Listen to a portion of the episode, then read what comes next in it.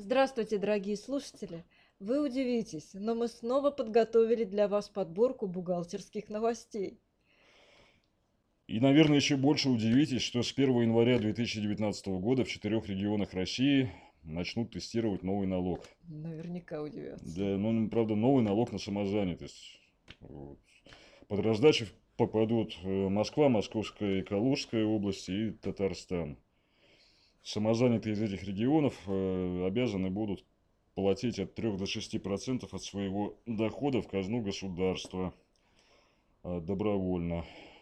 Вот. Тестировать э, будут в течение полугода. Платить налог, как обещает Михаил Владимирович Мишустин, будет э, просто легко и, да, и даже приятно. Не придется регистрироваться в качестве ИП, э, как раньше хотели сделать. Скачал приложение на смартфон, прошел биометрическую идентификацию, привязался к банковской карте, вот, и, и все, никаких деклараций, никакой отчетности, вообще ничего больше. Действительно легко и приятно отдавать свои деньги в доход государства.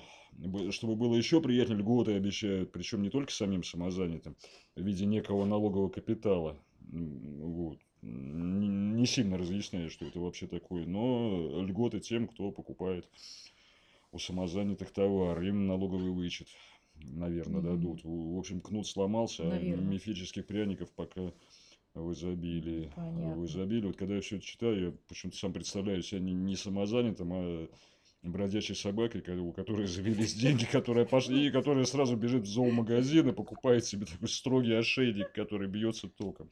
И, и, и поводок ищет, кому его отдать. Володя опять тебя несет. давай, давай вернемся к бухгалтерским будням. Возвращайся. Возвращайся. Про скидки хочу сказать. Распродажи стали у нас постоянным делом. Все проводят, чтобы удерживать оборот. Так вот, Минфину то ли скидки не нравятся, то ли упрощенцы, то ли и то, и другое. Ну, в общем, уменьшать налоговую базу по СН на сумму скидок, предоставленных потребителям, нельзя, говорят.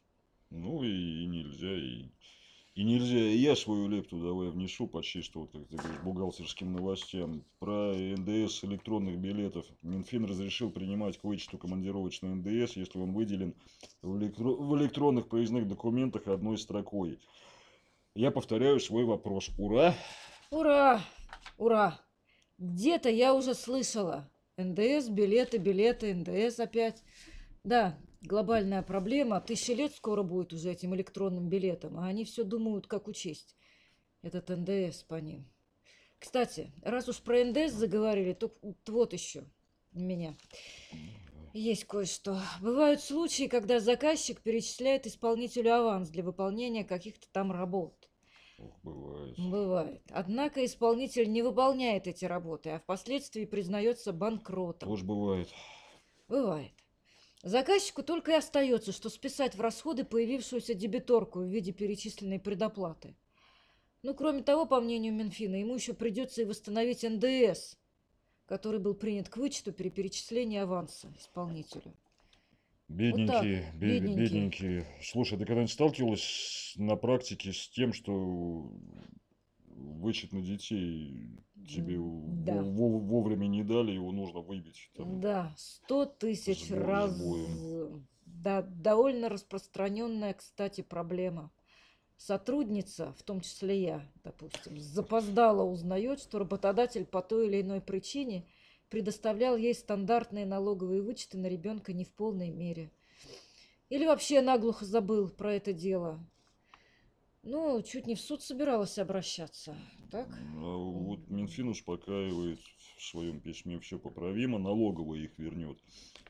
Эти все вычеты, если хорошо и правильно попросишь, а, по окончании года угу. вернет. В, этом в этом же письме, кстати, рассказывается, как правильно составить заявление в налоговую, как, как подать и, и, и, и т.д.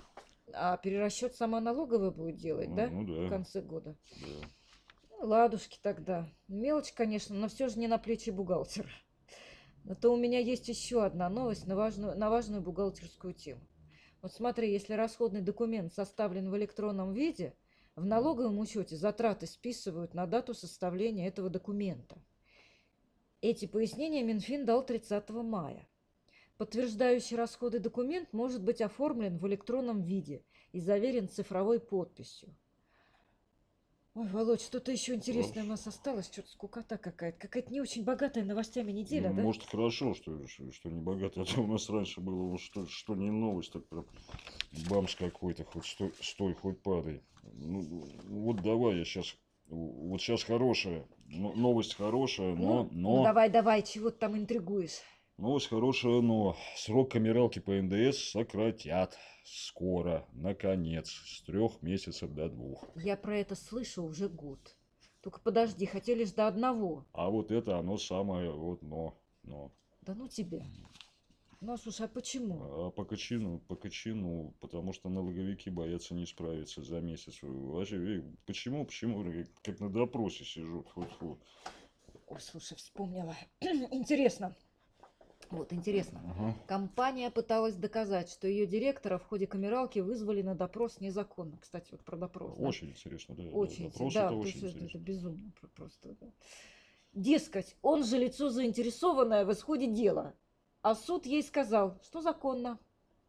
А не хочешь свидетельствовать против себя? Не свидетельствуй. Конституция позволяет, кстати. Ага. Ты сейчас вообще к чему? Ну, Для общего развития. Так. А моего спасибо. Да, а, а твоего. я с этой же целью напомню, что с 1 июля трудовые проверки а, должны, по крайней мере, должны проводиться по новым правилам по отраслевым чек-листам. Это такие списки вопросов. Лишнего спрашивать проверяющие не должны. Свидетельствовать против себя, может, и придется, но в ограниченных масштабах. Володь, про новые поправки в закон о ККТ номер 54 ФЗ. Чуть не забыли. Давай, хоть Да, да, не, да, да не забыли, на сладкое берет. Ну, А. вот авторы закона постарались избавиться от непонятного многим пользователям словосочетания электронное средство платежа. Вот, и оно исключено а, Откуда? из названия закона. А, Он, он теперь пере- переименован, сокращен. Вот. э, Изменено и понятие расчет, и согласно принятым поправкам под расчетами будут пониматься, в частности, прием и выплата денежных средств наличными деньгами и э, или в безналичном порядке за товары, работы, услуги. То есть пере- переводим. То есть законодатели прямо и недвусмысленно ответили на вопрос, надо ли применять ККТ при безналичных расчетах с физическими лицами. Да, надо. Э, При расчетах безналичных между организациями и ИП КК ККТ не применяется. Ну, там еще от применения касс некоторых э, ПСНщиков освободили, другим отсрочку дали. В общем, там довольно много всего. ну ты хитрец. Хотел своей новостью закончить, да? Э, Спал и спал и видел. Ты что видел? Не дам. Хорошая новость моя порадует. Правда, не всех, а владельцев большегрузов. Минтранс передумал тарифы взносов в Платон повышать. Вот где ура! Ну, Не, не изви. Конечно, ура. У самого у меня машины нет, а за дальнобойщиков искренне рад. Ну да, не зря они Вот, бастовали. но, но тревожусь. Тревожусь за них же, потому что глава ведомства э, Минтранса заявил, что после усиления контроля за плательщиками тарифы все же повысят. А пока, ну, смысла нет, чтобы не в холостую выстрел был. О, боже Так что это не, не, не от доброй души. Ну ты опять все испортил. Ну, как же. Ну ну, ладно, то- шучу, не ты. Ладно, Володь, давай прощаться. Давай. давай. Дорогие наши слушатели, с вами были главный редактор журнала «Практическая бухгалтерия» Владимир Хвориков.